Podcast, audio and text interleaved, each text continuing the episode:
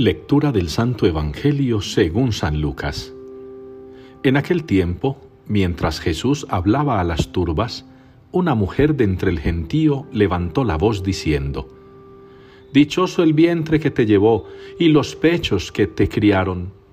Pero él repuso, Mejor, dichosos los que escuchan la palabra de Dios y la cumplen. Palabra del Señor. Alegraos justos con el Señor. Es la respuesta que la liturgia nos ofrece en el día de hoy para unirnos al Salmo 96. Alegraos justos con el Señor.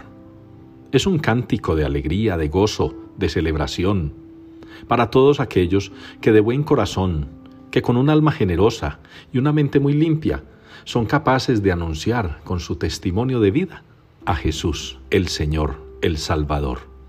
Ya la profecía de Joel nos muestra cómo puede llegar a ser aquello, cómo puede ser el cambio y la transformación no solo de las personas, sino del mundo, con la presencia del Señor, del Salvador, del Mesías. Es un adelanto de aquello que aquella mujer grita con tanta alegría escuchando a Jesús entre la multitud. Dichoso el vientre que te llevó y los pechos que te criaron. A lo que Jesús responde con eso que ya todos sabemos y que no debemos olvidar. Dichosos los que escuchan la palabra de Dios y la cumplen. Ahí está la dicha, ahí está la alegría, ahí está el gozo del cual nos habla el salmista. Alegraos justos con el Señor. Alegrémonos pues todos en este día.